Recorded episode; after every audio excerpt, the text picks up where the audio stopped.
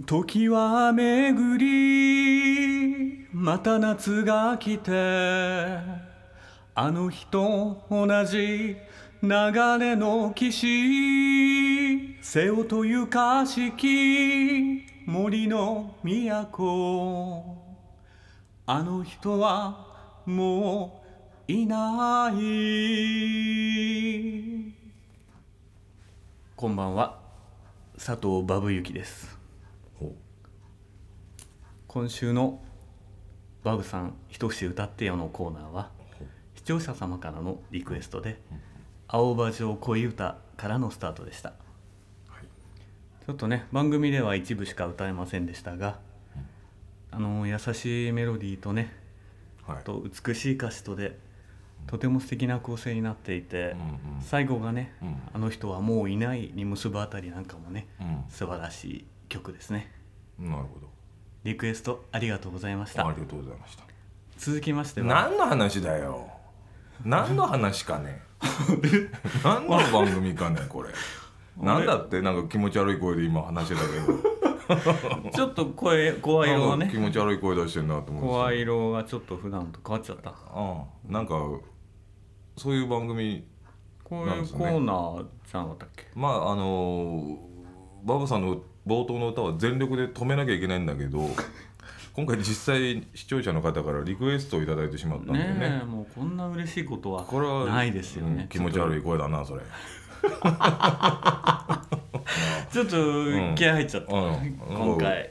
いいいい調子でしたけど、うん、青葉城恋歌はいい歌ですね。青葉城恋歌いい歌でしたね。渋いね。知らん僕初めて聞きました、うん。リクエストって聞いてね。ありがとうございました。ありがとうございました。もおかしいわ、そうかな、ええ。じゃあ今週も始めてまいります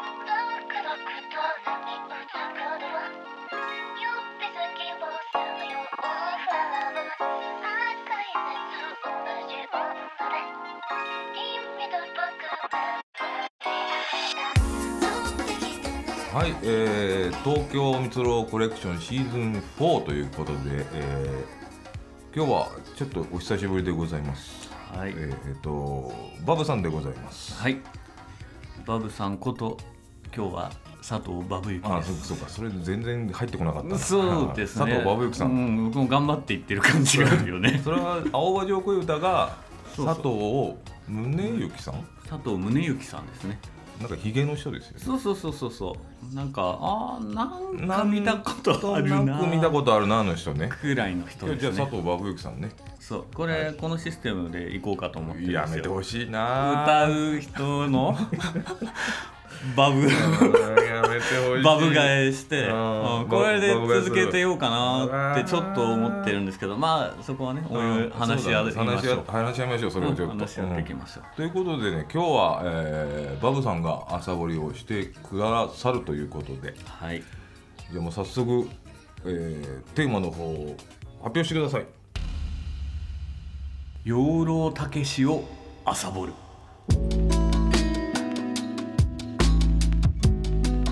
はい。養老たけし先生、養老たけし先生。えっとまあ脳科学者なのかな？そうです。ああとねまあ解剖学者の先生ですね。解剖学なんだ、解剖学のそこから知りません。ああどどういう印象というか、えーと講演会をよくしているそうそうそうそうそうです。白髪の昆虫好きのおじいさん。そうです。虫好きも有名ですね。虫好き。で、えー頭良さそうなおじいさんで、うんうん。まあ、バブさんからそうそうそう借りた「バカの壁」を はい。全然読み進められないっていうのが現状ですね。ああなるほどね。僕の養老先生に対する知識そんなもんです。そんなもんですか。だからぜひね養老先生がうん一体どんなうん。人でどんなことを言ってるのかぜひお聞きしたいと思っておりますよ。ああよかった。えそういう人のための今日ね時間ですえ、よ。もう今日は落ち着いたトーンでやってきますから、ね。真面目にやってきますからね。真面目にやりま真面しょう。目にやりますから。酒飲みながら酒飲みながらね。えーとですねうん。養老先生もうエンターテインメントですよ、へえ。うん、エンターテイメント。タメなんだあの人は。エンターテインメントです。これぞザッツエンターテインメントですね。僕にとってはね。うんうんまあ前提としてバブさんはもう大好きなんですよね。そうそうそうそうそう。でもね多分皆さんかじれば、うん。あのあーってなると思うんですよね僕がなったように、はいはい。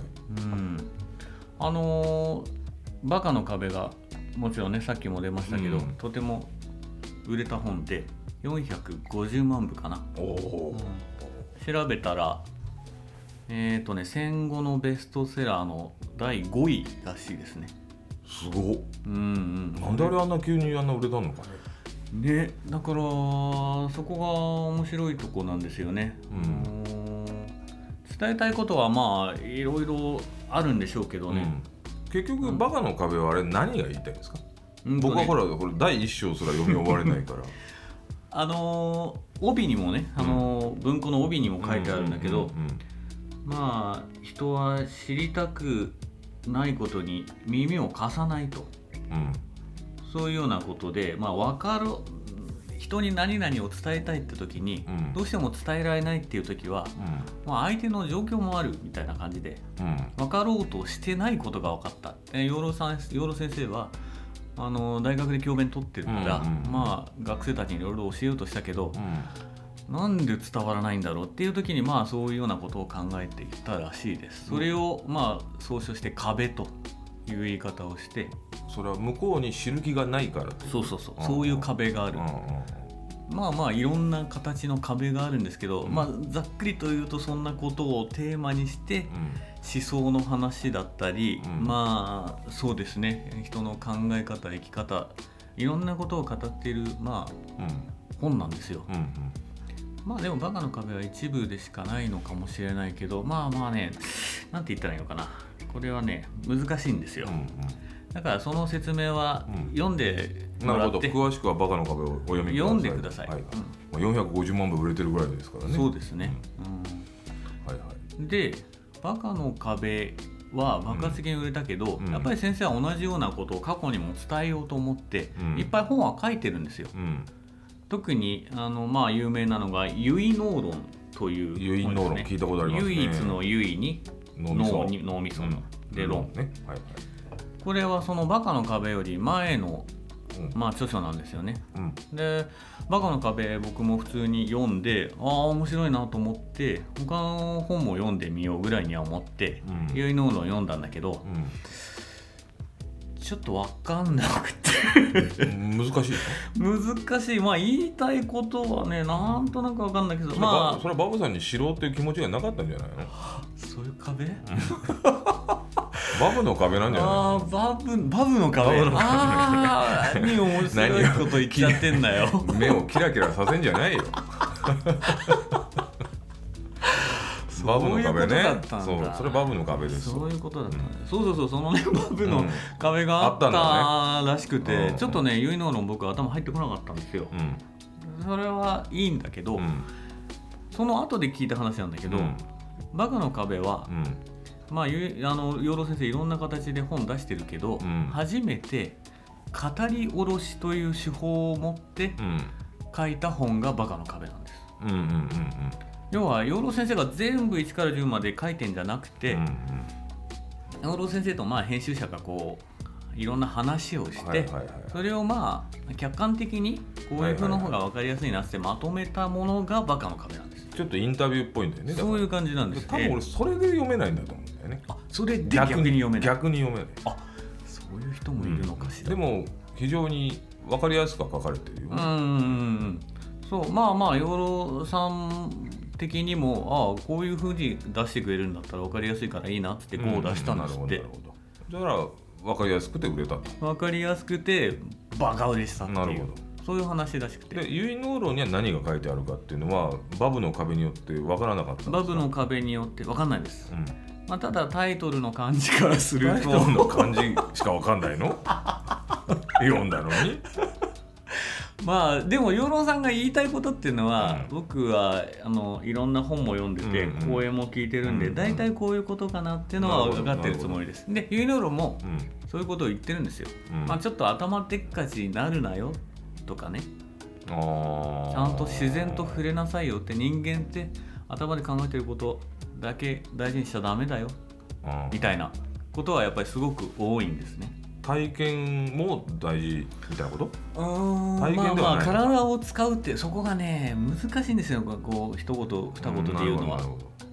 だから 読んでみて読んでくださいじゃあ詳しくは結納論をお読みください。そう。まあまあまあまあそういうことがあって、ただそこで養老さんはやっぱり伝えたくて本も書いてるし、うん。いろんなことをね、うん。自分はこういうふうに思ってる、うん。で講演だってそうですよ。とにかく伝えたいの、はいはい。その中でバカの壁がバカ売れして、うん。あのあこういう感じだったらみんなにみんなに伝えやすいんだってことになってやっぱりバカの壁以降あの語り下ろしだったり、うんあと対談本とかはいがすごい増えた。っなるほど。ていうこれは印象ですけど、はいはい。そういうのがねすっごく多いんですよ。だからねぜひあの1冊2冊本を取ってね、うん。あのあー手に取って読んでもらいたいんですよね。なるほど。だがしかしだがしかし、僕が本当におすすめしたいのは、うん。やっぱりね公演なんです。ライブね。ライブです。うん。ライブライブ、もうねあのーコロナ前まではちょっとライフワークのように、行ってたみたいだね。うん、足しげくいろんなとこに行って、うん。あのそれこそ北海道公演だとかほ京都公演だとかうん、行ってきましたよそのために北海そ道のために。まあメインがそこで。すごいね。なんか僕別になんかねミュージシャンまあ音楽は好きですけど、うん。ミュージシャンの追っかけだとかレベルまでしたことはないんだけど、うん。あこういうの楽しいもんだなって思いました。それはねあのプロレス用語では密航って言うんですけど。え密密航って言うんですよ。なんで？なんで？あのー東京に住んでる人が、はいはい。例えば大阪とか、はいはいはい、えー福岡とかまではい。プロレスを見に行くことを密航って呼ぶんですね。はあ。あのーうん、なんで密航っていうのかわかんないけど まだそういうなんかなんつうのかな。プロレスを見にはい。九州まで行くってバカなんじゃないこいつって思われる時代だったんだろうね。なるほど。だでもだから秘密で行くっていう。でもどうしても好きだから行きたいっていう人に対してあえてそういう言い方。ねずるいなあいつ密航しやがってっていうことだ。あのこの度九州に密航してまいりました まあこれ「週刊プロレス」でターザン山本が作ったことまあそれはいいです。どうでもいいです。じゃあ馬場さんも密航してたんですね。密航してたんですよ、あのね上がるんですようねーん。でそれまあ各公演でそのテーマは違うんだろうけど、うん。ところがね、うん、テーマね養老先生の場合関係ないんです、なるほど。うん、例えばこういうテーマ、うん、人類の何々のっていうテーマでうん、公演をしますと。講演お願いしますって。で大々的にもうチラシまでザーッとすられてうんうんうんうん。宣伝して人が入りますね。で北海道まで馬場さんを見に北海道までね行ったり京都まで行ったりとかして着いてみたらて「こんにちは養老です」うん。うんこんなタイトルで喋ってくれって言われてるんですけどうん。ちょっとよくわかんないんで。ええ ちょっと私のあの視点の話をさせてもらいますって言って、うん。まあ「バカの壁」で書いたことだとかうん「結納論」で書いたことだとかをうん。話し始めます、フリーセッションみたいなことなんだね。もうね常にそう。養老先生の話を聞きに行こうの会だ。そういうことです。それがき行くたびに面白いの？行くたびに面白いでもちろんかぶる話もあるんだけれども、まあまあそうでしょう。だからそれほらミュージシャンが同じ曲弾いてるのと同じでこの話来たっていう感じでこっちはね上がるんです。ライブだ。ライブライブ。もうだからライブだし地方ツアーだし、うん。うんうんうん。それであのゲストも呼んだりするので、うん。セッションですよねそういう時はね。そうですね。で、うん、ゲストと一緒に定談したりとかする時もあって。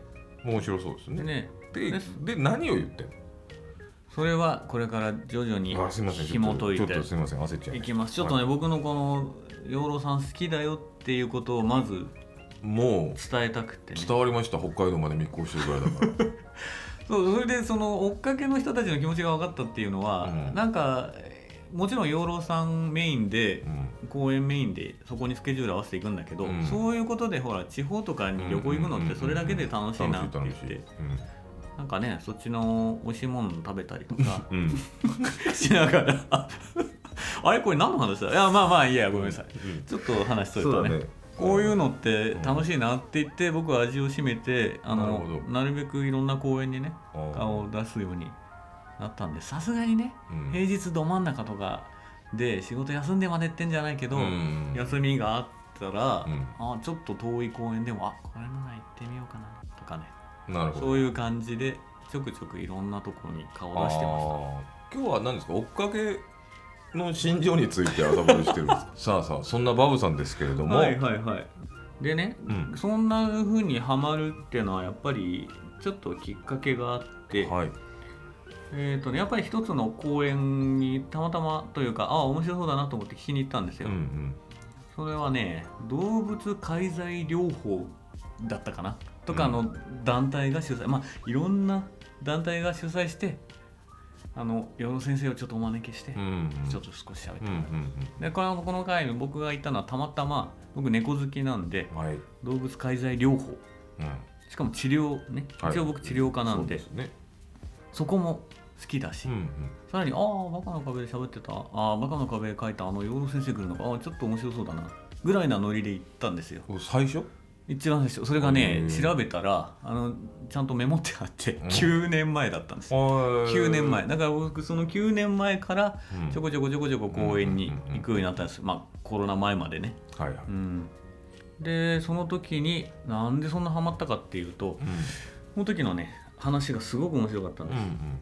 何の話したかっていうとうん。人生の意味は自分の中にはない。っていう趣旨の話を。それだけ聞くとちょっと抽象的で。ものすごい抽象的ですよね、まあ養老先生の話ねもう大体抽象的だし皆にも抽象的すぎるって言われるんですけど。ああそうなんだ。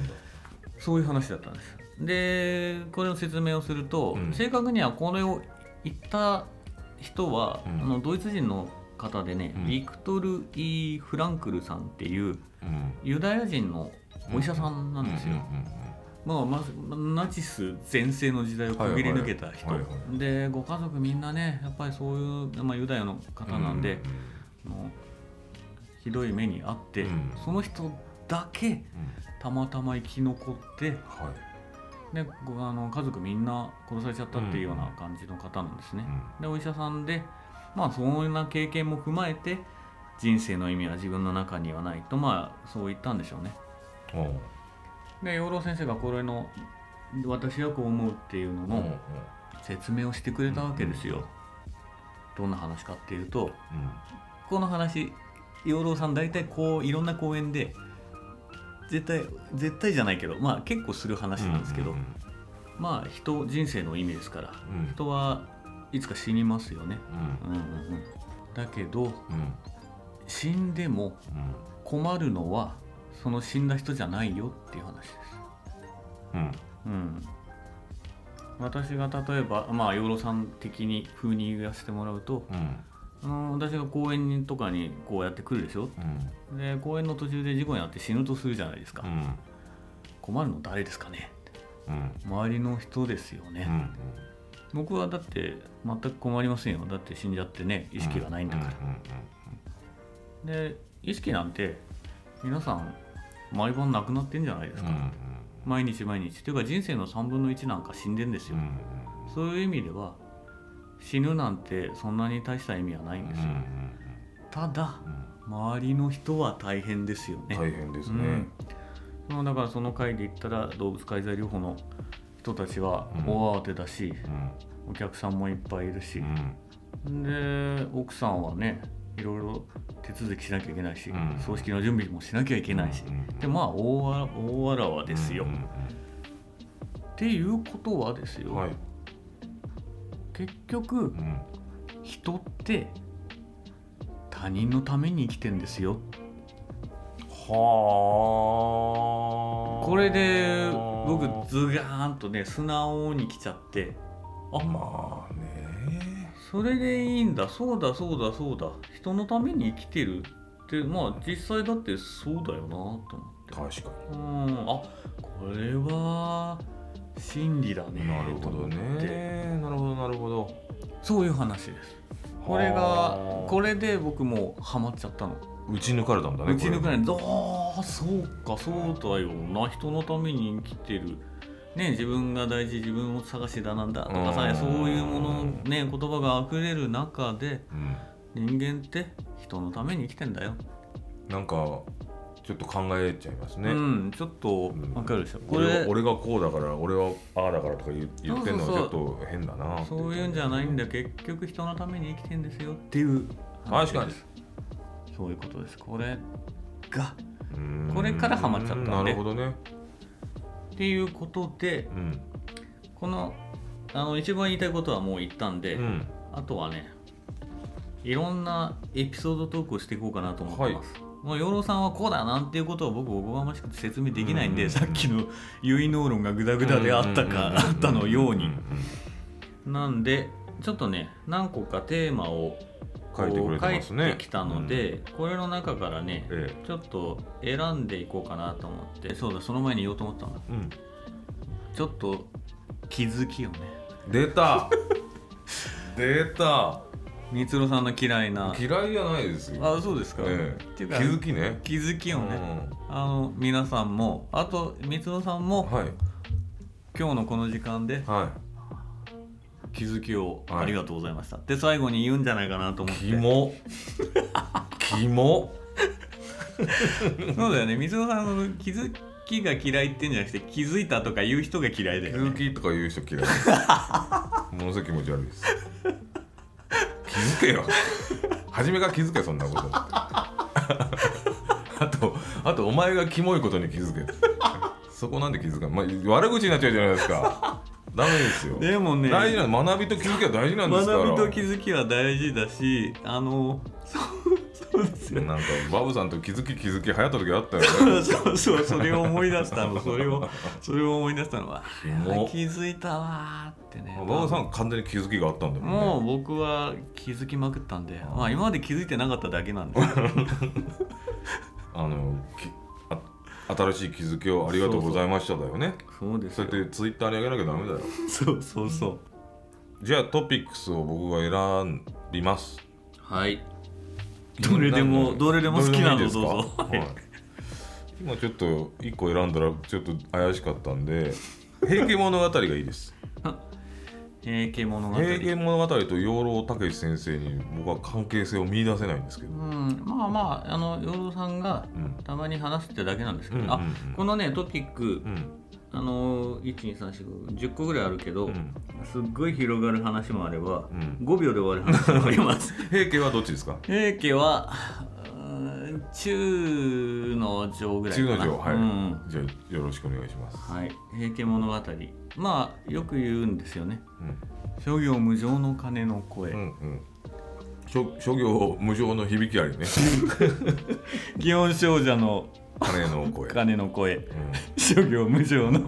そっから間違っちゃってんじゃない？諸大丈行無常の響きあり。中の上なんだろうね本当に。下の下だけど今のところ。バブの壁がひどいんだよなうん、まあまあ、ね。諸行無常の響きありね。まああの養老さんがいつも言ってるんですけど、うん。世の中体も人間もね、うん。あと世の中も常に変化していくものですよ。ですね。っていうことをまあ言ってる有名なね一節ですよね、でこれをまあ養老さんすごくしょっちゅう言うんだけど、でたまにね深く言ってる時があってうん。鐘の声ってなんでわざわざあれで鐘の声にしたのかなっていう、うんだって鐘ってね金属だからうん。そんな劣化しないじゃないですか。それはまあものすごい長い目で見たら鐘の音だってまあ鐘の声って言い方してるとね。鐘の音だもうちょっと劣化が早いもんもあるだろうってことだよね、うん、そういうものの方がこのねあの無常感は出るもん無ね常感は出ますよね、でもそこをあえて金属でねなかなか変わりづらい鐘のうん音っていう鐘の声っていう言い方をしたのはうん。変わるのはそれを聞いているうん。人間の方ですよっていう話です、ほうそうですか。うん、結局同じ鐘の音を聞いていたってうん。その人の考え方だったり何かが変わったら全然違うように聞こえるよっていう話。こっちが状態が変わってるってことね。例えば急に病気が見つかって、うん。あと半年持たないって言われた後に聞いた鐘の声って、うん。その前の鐘聞いた鐘の声と同じですかって絶対違いますよってね。そういうお話、へえ確かに、それはねすごく面白いなと思って。でまあここからちょっと話また飛ぶんですけど、え養老さんえうん57歳の時に東大辞めてんですよ。ああまあ何の説明もしてなかったけど、まあ東大の教授東大でずっと教えててうん。解剖学やってで60歳で体幹のところをうん。57で辞めてんですうんうよ、ん。55で本当は辞めたかったんだけど、うん。まあ引き継ぎだなんだいろいろうんうんうん。裂かれて辞めるのに2年かかったんですって、うんうんで57で辞めたの。うん。うん辞めたこといや全部辞めて、うん。でその日家を出たらうん。空がうん。ものすごく青かったんですって、はで行ったのが「ちくしょううちのかみさんは毎日こんな青い空眺めてたんだな羨ましいなあうん」って思ったんですって。おーまあかみさんもかみさんでいろいろ忙しいだろうからね。そんなに青い空ばっかり見てないと思うけど。そんなこと言わないでいいんです、うん。そんなこと言わないでいいんです。じゃあね。あそう短いのもあるからね。ね短いのも呪い気になりますね。うん。呪い。これもねまた養老先生自身のはあの現地じゃなくてうん。あのよくたまに共同著書も出している、あの内田達さん、えー、と哲学者の方ですね。養老さんよりはもうちょっと若いけどこの人が言ったんですって。いわゆる SNS の言葉っていうのはうん。呪詛の言葉だよって。うん。呪いの言葉だよ、うんうん。なんでかって言ったらうん。今小学生がうん死ねって言われてうん。死ぬ時代ですよね。うんうんそれってもう呪いですよね。あそういうるほどね。話もう SNS とかで乱雑にねなんか悪口とか言われたら、うん。やっぱりそれ死にたくなりますよ。あもうちょっと気を使いましょうっていうこと。ー死ねと書いたらそれが呪いになって本当に死んじゃうってそういう。意味での呪い。本当の呪いだう。ん、それこそ呪いだよねあって SNS なんてのは今まさしくそんなことになっちゃってますよね。っていう話は確かにそういう考え方をしたことはなかったなとー思って、うん。あ面白い確かにね。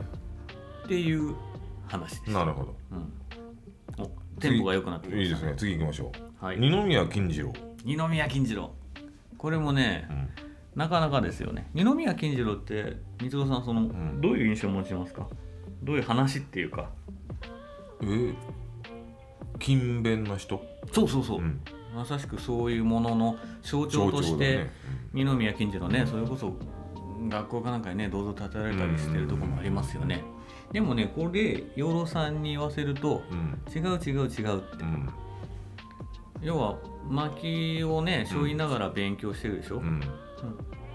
二宮金次郎はうん。勉強が好きだったっていう話ですよ。うんうん。すごく勉強好きなのだから暇を惜しんで本を読んでるの。うん。だけどちゃんと自分の仕事もやってますよっていうこと、んん最低限やらなきゃいけないことをやりながらでないとやっぱ好きなことってできませんよっていうのが本当の二宮金次郎が言いたいこと、うんっなるほど。なるほどね。ていうこと。だからね好きなことだけやってりゃいいとか、うん。そういうのをまた養老さんねいろんな話があるんだけどあんまあんま好きじゃないんですよ。だだからちゃんとやることをやってっていうのの模範があれあのスタイルになるほど。薪を背負いながら金次郎スタイルに反映されてるんだね。そうそうそう本を読んで勉強する。まあ勤勉だから偉いとかいう話じゃないそうそうそうそうそう勤勉だからいいって話じゃないでしょ。っていうことも言いたいんだと思う。趣味をやりたいならまあやりやんなきゃいけないことは最低限やりましょうっていうことね。そういうことです。あなるほど。なかなか眼蓄のある話。そんな感じちょっとこれ、うん。ん？じゃあ次はね。うん。うーん。個性いきましょうかじゃあ。個性。出ましたね、個性をまあでもさっきの話ともちょっとかぶるんだけどうん。養老さんが嫌いな言葉でうん。個性を伸ばすってなんだよ。ほう。っていうのがあるんです。うん個性なんてだって初めからありますよ。うん。っていうことなんですよね。うん。個性を本当にいわゆる伸ばすっていう言い方をするんだったらやっぱりそこを邪魔をしないだけでしかなくって、うん。個性なんかどんどん伸びていきますよなるほどなるほど。さらに言うと、うん。ものすごく個性的な人なんていうのは、あの私ずっと見てきましたよ。うん。精神科でって。うん。今まででね今までであのまあいろんな個性的な方と会いましたけどうん。自分のうんちでねうん。壁に絵を描く方がいるんですって、精神科の病棟で、うんうん個性的ですよね。個性的ですね。っていうなるほど。話をしてました。だから個性個性って言ったってある程度の共有できるものがないとうんうん。結局はあのダメなんですよってうん。本当に個性的っていうのはむしろ排除の対象になっていってしまうからうん個性を伸ばすなんていうのはまあちゃんちゃらおかしい話ですよって。そのまんまで個性だと。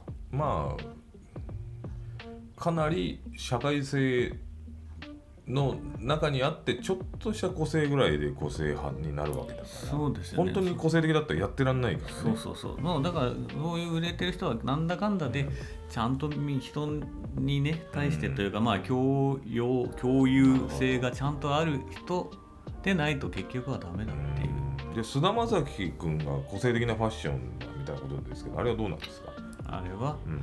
個性的なファッションでいるようだけど何？須田ここのままのこのままでいくと菅田将暉あの批判になっちゃうから。批判しちゃダメですよ、うん。個性的でありあるっぽいけれども、うん。あれは別にそうではないと。そう、うん。でちゃんとちゃんとあの枠組みの中で枠組みのそうそうそうそうそれそれそうね。ちゃんと枠の中でうん。やってんですよ。菅田将暉君がうんちで壁に絵を描いてたらそれはもう本当個性的だもんね。これはもうねアーティストだよねアーティストでしかないですよね、でも誰にも理解されないですよ個性的まあでも誰にも理解されないってことはそのまま排除の対象となっちゃうから。そうだね。残念ながら菅田将暉君が売れなくなってしまうのでそうだね、それはダメ。ですうんまあじゃあ個性を履き違いんじゃありませんっていうそういう話話ですね。はい。でねアイデンティティっていう言葉あるけど結局あんなもんはうん。日本語に訳せないんだって、確かうん、でその個性云々の話って、うん。結局国の話になってくるっていう言い方をしてました。それってせあの欧米的な考え方であって、日本語で育ってる僕らが理解しようとしても無駄な話だよっていう言い方はなしょっちゅうしてる。だからアイデンティティってなんか日本語の一言でパッとは言えないんだよ。個性とはまた違ううん、ちょっと違うんで。だからもうアイデンティティを説明する時って結局カタカナでアイデンティティになるんですよ、でそういう言い方をしてたしで結局そうやって宗教とかにもつなながってきちゃうんで、あの個性を尊重、ど、うん。でまあ一神教とかになるわけで、うん僕らはなんだかんだで日本語を勉強している時点で神道なり仏教なりの素養があった上での考え方しか根本的にはできませんよっていう、できまそういう話ですね。じゃあ日本人はアイデンティフィケーションができないということでちょっと頭の良さそうなこと言ったことで次行きましょう。あうん。はい。あここでねええ。ちょっと真面目な話続いたんで、ねあのお茶目エピソードで心和ませましょう、うん。じゃあこのね奥さんでいきましょうか、奥さんの話うん、さっきしましたやめましょう。やめましょう。しちゃったから、でしかもそれが本当にそれなんですよ。じゃあどれがいいですか？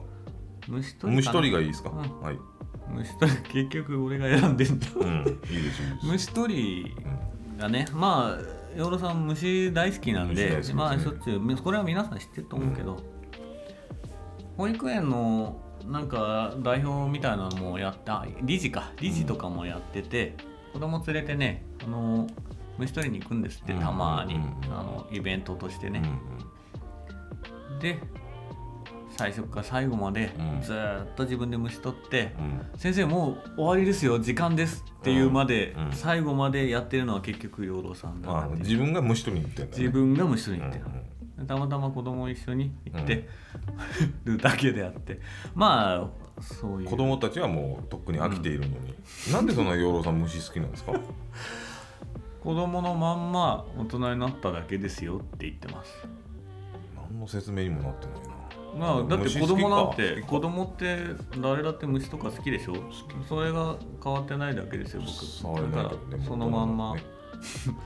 大人になるとねなんで大人なんて触れいない虫が増えましたね。でもでも養老さんのベクトルがあるから僕なるべく触るようにしてます。信者だからね養老信者なんで。あのゾウムシっていうワードがありますけど、そうですね。ゾウムシってすごいんだよねなんかねあれすごい虫なんだよね、あそそうなの？うんうん、うん、え、うん。そういう話じゃないの？ゾウムシの世界ってすごい深いんだよね。すごいすごい深いみたいですね。で養老さんはあの虫取りに行ったら何取るかって言ったらゾウムシなんですよ。へえ。もうとにかくゾウムシを片っ端から採集して。ゾウムシ何がすげえんだっけな？ゾウムシって何かがすごいんですよ。うん、だからあの一般的に虫好きとか言ったらほらカブトムシとか、うん。クワガタとかうん。そういう想像するじゃないですか、うん。でも養老さんの虫仲間もみんなそっちに行っちゃうから、うん。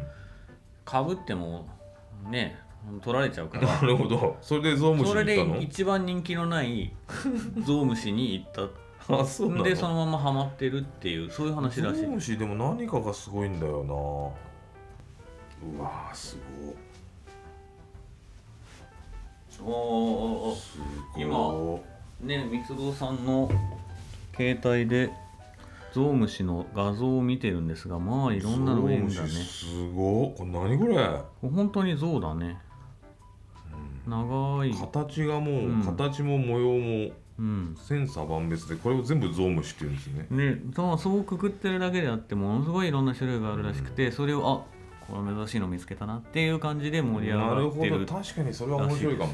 珍しいゾウムシうん、発見したいもんね、そうみたいです。だから実際なんか新種とかも何種類か養老さん見つけてるんじゃなかったかな。確か。そんなこともいなんかに書いてあった気があのーする。今思い出したんですけど昔本屋でバイトをしバイトしてる時にうんうんゾウムシの写真集を見たことがあってうんうんうん。の結構人気だったのかな本当結構定期的に入ってきててそれ見てたらすごいんですよゾウムシ。ということであのゾウムシに興味ある方ははい。あのゾウムシという写真集があるので。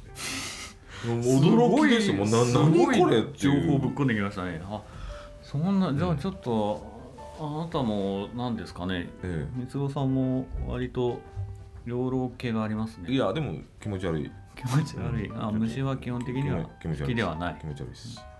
あとはねうんあとはもうねここは簡単に終わるんで待機児童の話をしましょ待機児童、う、はい、待機児童の話。うん、待機児童のね話がニュースとかで出てなかなか保育園入れねえなんだなんだって言って、ニュースになるじゃないですか、うん。そのニュース見るたびに養老さんは、うん。ああよかったなって思うんですって。ほう。その心は？うん。お母さんと一緒にうん。いる方が子供は絶対いいんだから、うん。それだけ幸せな子供が今いっぱいいるなって思ってますって、いろんな事情はあるでしょうよ。でも結果子供としてはそっちの方そがいうい、ね、でも子供側からしたら、うん。絶対お母さんが仕事に出ないで一緒にいてやる方がいいよ。だからああこの数だけ幸せな子がいるからいいんじゃない、っなるほど。ていう感じ。まあ、うん。言いたいことは分かります。そんな感じ。です分かる分かる。まあ割となんかシニカルな言い方がすごく多いんでね公園とかうん一回行ってみると分かると思うんで、おおそんな言い方すんだあーみたいなことも結構ズバズバよろさん言います。そういうところなんかこもう優しい柔らかいおじいさんじゃないってことだね。全然違うと結思う。構 結構ドラスティックなことも言うし、ん。結構言んなるほどうね。かな,、じゃあ参勤交代お願いします。参勤交代はあの昔から養老さんが提唱している話で、うん。要は2拠点持てと。あ珍しくね養老さんの中では方法論なんですよね。あのすごい抽象的なことが多い中、うん。これはもう具体的にん2拠点持てと。うん。田舎と都会うん。っていう感じで、うん。まあ都会でバリバリ働いてる人はうん。田舎に別荘でも持って、あのちゃんとそっちの方で体を動かせ自然に触れろっていうことを言ってんですよ、うんでもずーっと昔から言ってたから贅沢だ。うん。そんなことできるわけねえだろ、うんとまあいろんな批判をされてきたんだけどコロナになってどうですよっていう話、まあそういう人増えたよねってうんいう。そうだね。うん、ここでようやくなんか言ってることが分かったっていう人もいるんじゃないかなっていうまあ話、それは理想的だよね。理想的ですよね、うんそれができたらやってるよそりゃ。うんうん、あれ結局同じ。批判者ですよこっちちは。ょっとちょっとまた壁ができちゃったね。壁作んないでくれていい？簡単に。すいませんねなんか別にアアゲインストするつもりはないんですけど。まあまあそうですそうですよね、うん。まあでもそれでいいんですけどね、うん。みんながああ分かったってならなくてもいいと思うんだけど、ちなちなみにねあの女優の柴咲コウさんはうん養老さんが大好きで、うん。実際にそれを実践されてるんですか？実践されてるそうです。なんか討論対談番組えー見て見たけどやってま言ってましたね。昔からそういうのに感銘を受けてて北海道かなんかにうんもう一拠点作って、はいはい。で女優の仕事もやりながらってことでね活動されてるそうです。あそうなんですね、信者がまた一人。そう信者がねまあ信者がねいっぱいいますよ。まあでもいいんじゃないですかねメンターとしてそれは。うんうんうんうん。なるほど。いやそれは二拠点生活いいですよ。ね。そんなでとこはろかな本日のラストエピソードでございます。はい。今日のまとめとしてはい。あの持ってきたものがあります、うん。持ってきたものっていうかまあこれ NHK の,、うん。あの教育でうん。E テレうんいいてるね。教教育育テレビとは今言いませんけど教育ねテレビっていうだけでもうなんかね、うん。年齢がおじおじんだおじん。おじ具合がひどいよね。E テレってちゃんと書いてあるじゃんもう。そうだよ。E テレのね「青黄色」っていう番組からの抜粋なんですけど、はいこの番組子供の質問にうん。なんか大人が答えるみたいなうん。話。うん子供の。うん。素朴な質問に。そこで太郎くん10歳からの養老先生への質問。あ養老先生も答えるの？養老先生がこれに対してまっすぐ答える、はい。でそれだけの番組なんですよ。5わかりま分か10分ぐらいの番組なんですけど、はい。ちょっと質問から読みますよ。はい。太郎くん10歳の質問。はい。みんないい人生を生きたいと思っています、でもふと疑問に思いました。うん。いい人生ってどんな人生ですか？ほう。これは答えられる大人は少なそうですね。ね。でそれに対してうん。答えたものもちょっと読みますよこれ、はいはい。質問は短いけれど内容はとても大きな質問ですね。人生は今では100年ぐらいある。それが人生の一言いわば1秒くらいになってしまうことになります。うんそれが言葉の怖いところです。まずいい人生だと決めるのは誰でしょうか？例えば私は84歳です。私の人生が良かったのかどうか自分で考えるとまだ結論は出ません。この先とんでもなく悪い人生になるかもしれないからです。つまり死んでみなければ人生全体の結論は出ないわけです。死んだら結論が出るのか。その時には私はいませんからいい人生だったかどうか決められるのは死んだ私ではない。生きている人だけです。ではいい人生かどうか決められるのは自分以外の人だけかしら。それも変ですね。自分で決められるのはどう生きるか。つまり生き方だけです。太郎くんもそれが聞きたいのではないかと思います。私自身はといえばその時々で必要なことをやり時間があれば本を読んだり虫取りをしたりつまり好きなことをする。好きなことをしている時は無心になります。森の中で無心に座っているとそれまで見えなかった虫が見えてくる。時間が過ぎ去るのを忘れ良い人生なんて考える暇はありませんでした。ああしようこうしよう。いい人生にしよう。そんなことは思わず目の前の必要な作業をする。いつもとは言いません。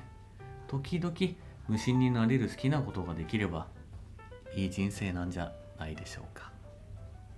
はおしまい。あくしくも最初の方に出てきたあれにつながるんですね。そうなんです。結局そうそうなんかねいろんなエピソードをやるとどんどん掘っていくとね、うん。みんなつながってくるんですよね。そこまでうまく説明できなかったけど、っうん。まあ。ていうのが面白いところその人生の意味は自分の中にないっていうことがやっぱり一つのキーワードなのそうなんですね。だから僕もそこでガツンとね気づいちゃったわけで。まあ今日はうん。光郎さんもうんうん。ね、何気づきぐらいしました今日？今日はねうん。えー、いやー多分。あありましたありました、うん。あの柴咲コウが二拠点生活してるって気づきがある あそうなんだそれじゃゃないんじゃないの？ええと思って。あえそれ気いやー気づきは今日はありました。ありがとうございました。あありがとうございます。大事な気づきありがありがとうございました。はい。じゃあ今週はこんなところでございます。ありがとうございました。ありがとうございました。はい気づきをありがとうございました。ありがとうございました。えーお相手はみつろうと佐藤バブユキでした。そうだったじゃあまた来週。ありがとうございました。ありがとうございました。